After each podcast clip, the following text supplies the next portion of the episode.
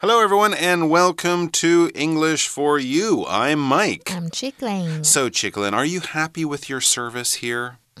Are Yeah. you happy with the article on a scale of 1 to 4? How would you rate the um, article with 1 being terrible, 4 being the best article ever? Four. Wow, thank you very much. so you're taking our customer survey. This is when you go to a business mm-hmm. eh, or maybe they contact you by phone or maybe on the internet and they say, you know, how did you like the business? You came, mm-hmm. how did you like the food? How did you like the service? Are you mm-hmm. happy? And if you're not, why aren't you happy? So do you ever do this? No, I don't do this, but I get get a lot of calls. Okay. Mhm, like that. Yeah. I just got one this morning. And do you feel it's worthwhile? Like, do you feel like, oh, this this will really help them, or do you feel like, oh, this is wasting my time, and who cares? I think it's just part of their job. Maybe I they don't want to do it. So sometimes I just want to, okay, I'm just going to do my part. And, and if it's going to be helpful. And Okay, it's you're a, helpful to- you're a kind, helpful person, and you do hope that when you do it, the company actually reads it and uses the information, right? So, mm-hmm, yeah. yeah, no, I try to do it too. Often in restaurants, they'll do that too, oh, right? Yeah, right that piece end. of paper after. you- That's right. They'll mm-hmm. bill you, ring, bring you the bill and also have that card, Yeah. like what did you think? How was the waitress or waiter? All that kind of stuff. So that's basically what a customer survey is. If you go to a business and use the business, you are a customer. And a survey is when they ask a lot of people in the public, hundreds or even thousands of people, the same kind of question to get people's opinion to find out what people are thinking. So, our article for today and tomorrow is going to be about customer surveys. So, let's check it out. Reading.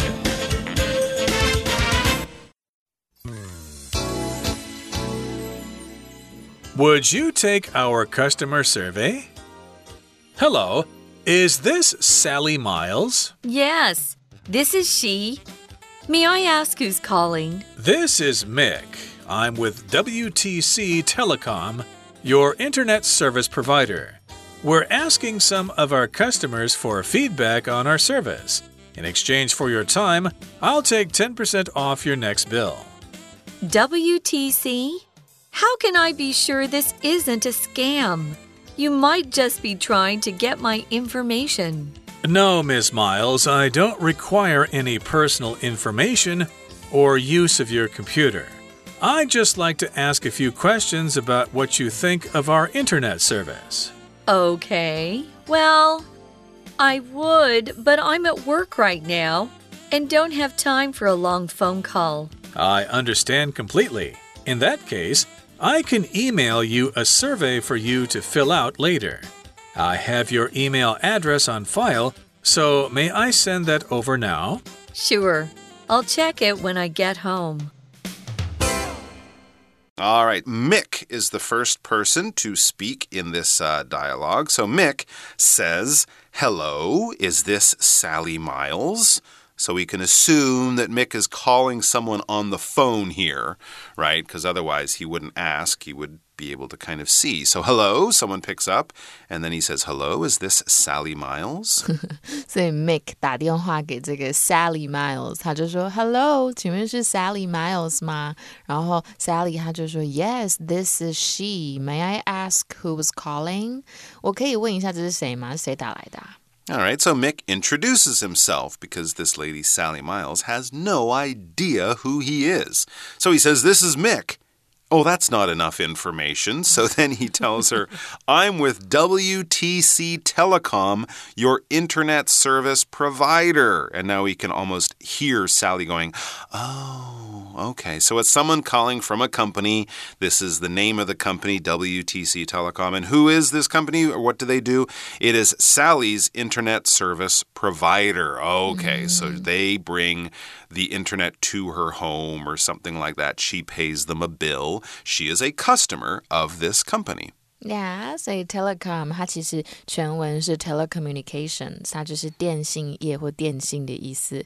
那老师刚刚讲到的 provider，它就是供应商或者是供应的人。那这个字就是 provide 这个动词加上 er，所以 Mick 就说呢，我是 Mick，我是你的网络供应商 WTC 电信。 All right. So why is he calling her? What are you bothering me for, Mick?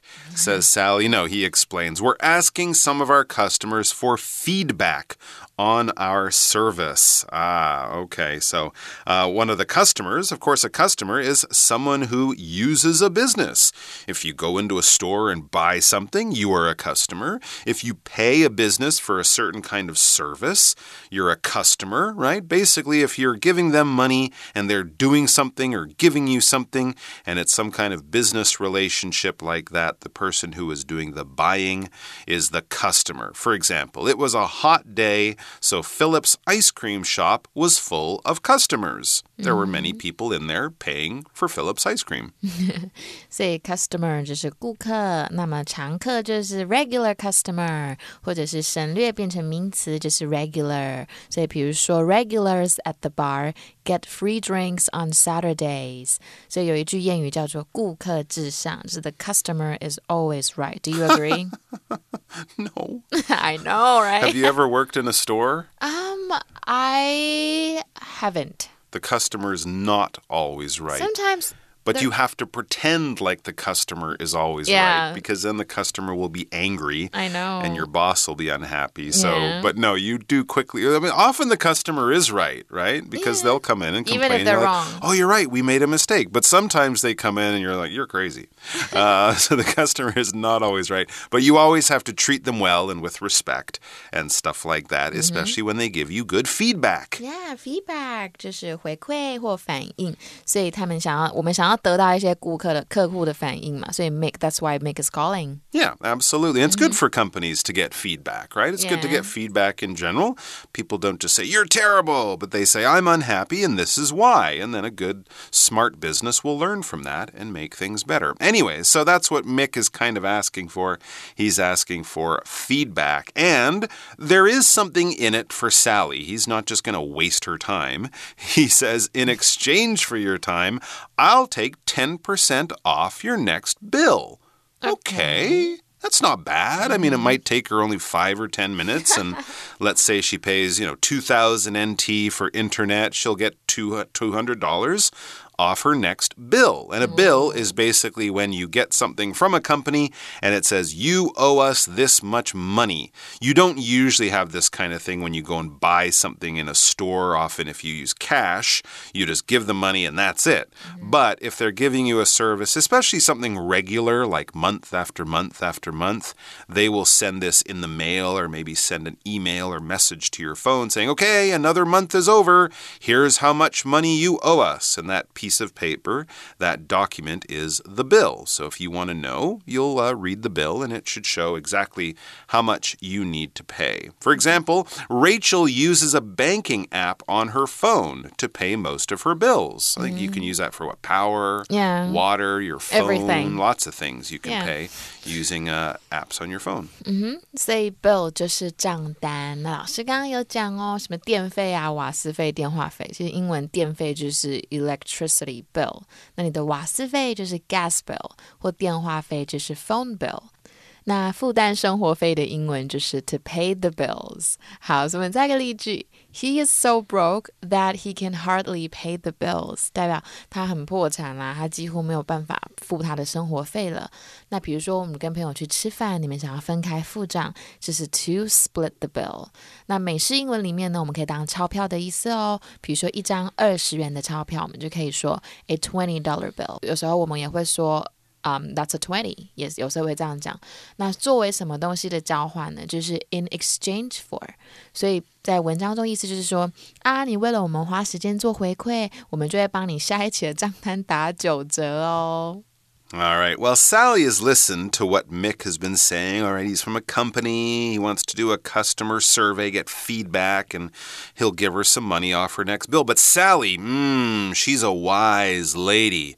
She wasn't born yesterday. No, or maybe she's read the news about how sometimes this night might not be exactly true. Or as she says, WTC, she says the name of the business. It's kind of a question, like, hmm, really? How can I be sure this isn't a scam? Ah, yeah, some kind of trick. And as she explains, you might just be trying to get my information. Mm. She's a wise lady, this Sally. She's worried it might be a scam. Yeah，所以它就是诈骗的意思哦。那这个那个 Sally 就说 WTC。 我怎么知道你们是不是诈骗呐、啊 mm -hmm, A trick of some kind. And in the trick, they would be trying to get her information, get or kind of steal her information. And here, well, information can be lots of stuff. It's basically just facts, data, things that are true. If you look at the weather for tomorrow, you want information about the weather. If you're going somewhere for the first time, you might use a GPS, Google Maps, or something to get information about how to get there, or what street it's on, or when it opens or closes. Anything like that is information. Here, the information she's worried about is her, what we would call personal information her name, her birth date, her ID number, her mm. Credit card number. wow. These are things that people could do bad things with. They could try to scam you by getting this personal information or personal data. For example, for the word information, the police officer asked Mr. Jenkins to give them some information about his stolen car. What kind of car? What color? What's the license plate? Where did you leave it before it was stolen? That kind of information hopefully will help the police get his car back. 嗯，所以呢，这个 information 就是资料的意思。所以有关什么东西的资讯呢，就是 information about or on something。比如说，if you need more information on the courses, you can call this number。如果你需要更多有关这些课程的资讯，你可以打这个电话哦。那这个字的动词是 inform，比如说就是告知或通知的意思。那我们就讲，可以讲说，I just got informed that my that my package had arrived。就是我呢，现在才刚通被通知说我的包裹到了耶。OK，Mick if that's your real name, from WTC, if that's who you really are. this is what Sally is thinking. I don't want to give you my impersonal information. This could be a scam.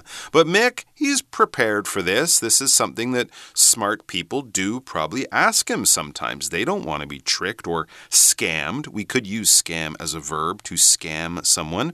So he says, No, Ms. Miles, no, don't worry. I don't require any personal information or you use of your computer. I won't ask you for any of that stuff. I won't ask you for your email passwords or your credit card number, ID, anything like that. I'd just like to ask a few questions about what you think of our internet service. Basically, yes, no, I'm happy, I'm unhappy, just simple stuff like that. And we don't need to know anything else about you and your personal information. Yeah. All right, so when we talk about personal, we're talking about things that relate to you, to a person. This isn't about your job or, you know, your your business or something like that. This is about you, your life, basically. That is your personal information. If someone asks you, "Hey, uh, how much money do you make every month?" You say, "I can't tell you that. That's my personal business." Mm. That's very personal. When things are personal, you don't share them with everyone someone, maybe your close friends, your close family, they might know that kind of stuff, right? But you don't share it with the whole world because that might be public. If it's mm-hmm. public, it's something that everybody knows. If it's personal, it's something that only a few people know. For example, the movie star got angry when the reporter started to ask her very personal questions. Are you dating this other movie star? That's my personal business. You can only ask me about my new movie. You know, something like that. Yeah. 所以 personal 就是私人的、个人的。你们如果在搭大众运输交通工具，应该就会很常看到 personal belongings 这一个字，它就是私人或个人物品的意思。那这个字呢，它是形容词嘛， 我们把它加 ly 在后面，它就会变成副词，就是本人底的意思。所以认为是针对个人底，就是 to take something personally。比如说，Please do not take anything I'm about to say personally。所以文章就是说，Mick 他就说，哦不不不，Miles 小姐，我们不会跟你要任何私人的资料，只是单纯要问你对我们网络服务的想法。All right, so Mix explained himself. We won't ask for personal information. We just want to know uh, what you think of the internet service. And this seems to convince Sally that this isn't a scam. This is just a person calling from the company. So she says, okay. She seems, you know, not too unhappy. She'll she'll answer the questions, but there is a problem. She says, "Okay, well, I would. I would answer your questions, but I'm at work right now and don't have time for a long phone call." She's All right. very polite. That's fair enough. You know, she's at work. Yeah，所以 at work 就是在工作。那 Sally 就说：“好吧，可以，但是我现在在上班呢。At work 就是上班，那我没有办法讲电话讲很久哦。 The other thing you might say was, "Well, I would, but I'm eating dinner right now," because they mm. do often call around dinner time, right? Mm-hmm. Knowing you might be at home Yeah. or something like that. Anyway, so she's just saying, you know, I don't mind doing this, but now is not a good time. It's kind of an inconvenient time. And again, Mick, being a guy who probably makes hundreds of these phone calls a day, he says, I understand completely. Sure, no problem. He says, in that case, I can email you a survey for you to fill out later. Okay, so they can do mm-hmm. it on the phone.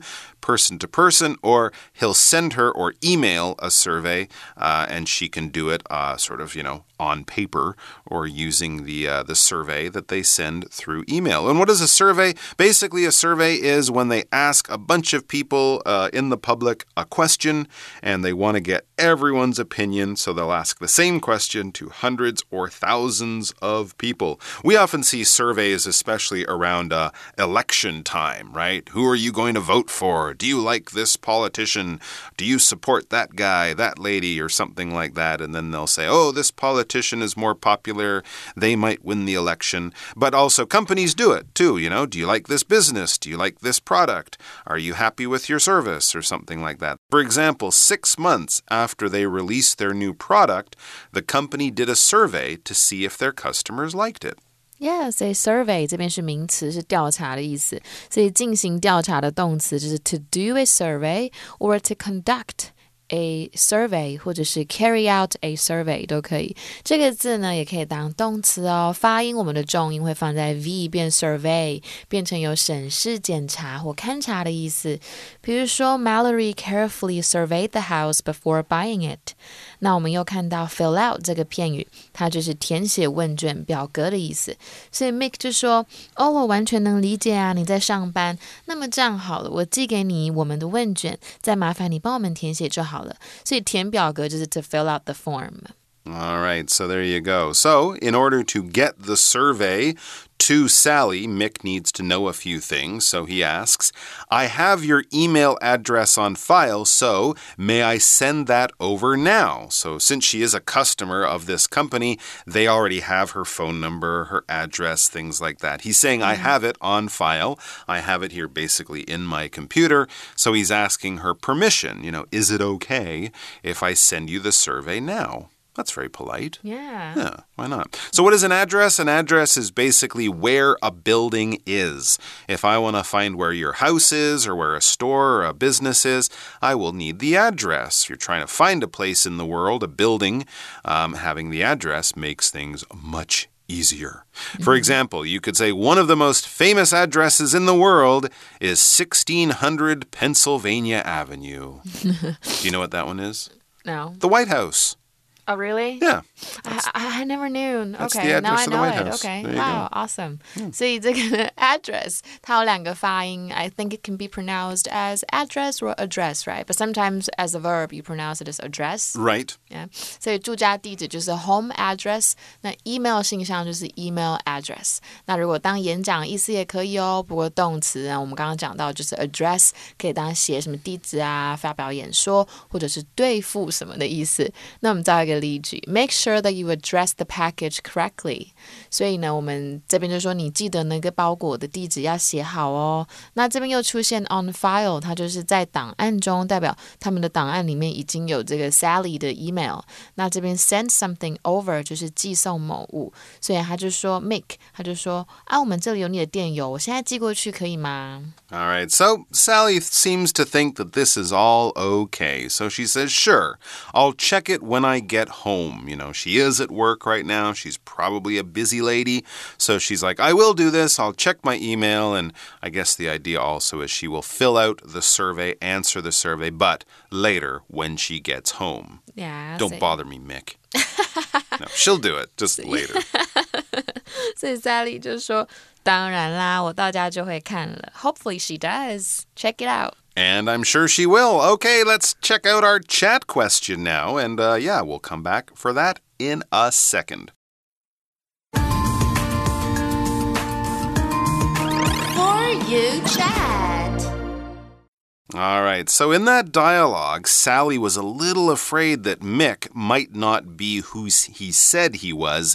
he might be a criminal or a crook. He might be trying to scam her, which is a problem, right? So here's our chat question How can you tell if someone is trying to scam you? What should you do in that case?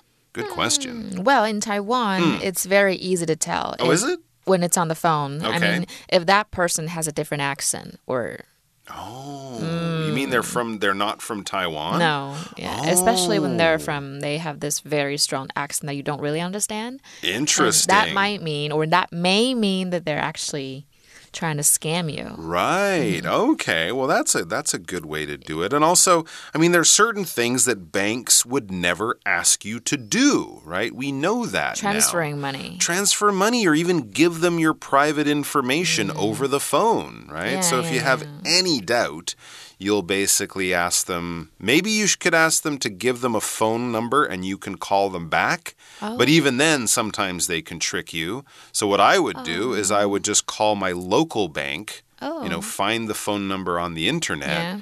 and say, hey, someone from your head office or somewhere just called me Ah, yeah. and you know check them so don't always trust the phone number they give you because they could give you a second fake phone number All right so there you go and maybe i guess if you're really not sure call the police Yeah, call the police. Yeah. Or we actually have a number that we can call here to Oh, check if that's um is um it's a scam number. a scam line Yeah, or something yeah. that's good too yeah because you don't want to be tricked and also if you can help catch these people there might be some nice old grand lady grandmother down the road who might get tricked later on. So if we can put these people out of business it's good for everyone. All right guys. Well we'll have more about taking a survey through email. A real survey not a scam survey. Mick is a nice guy.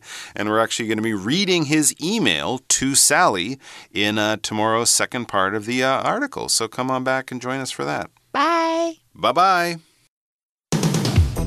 Vocabulary Review Customer. The sales clerks were busy today because many customers came into the store. Bill. My water bills are always higher in the summer because I take more showers then. Information. This paper will give you all the information you need about your travel plans. Personal. The manager of the company wants a personal bathroom so he doesn't have to share a toilet with others. Survey Eileen took a survey of students in her school to find out their thoughts about their classroom environment. Address Address Karen was only four years old, but when she got lost, she could tell the police officer her address. 智慧小补帖。 Telecom Telecommunications Provider Feedback Scam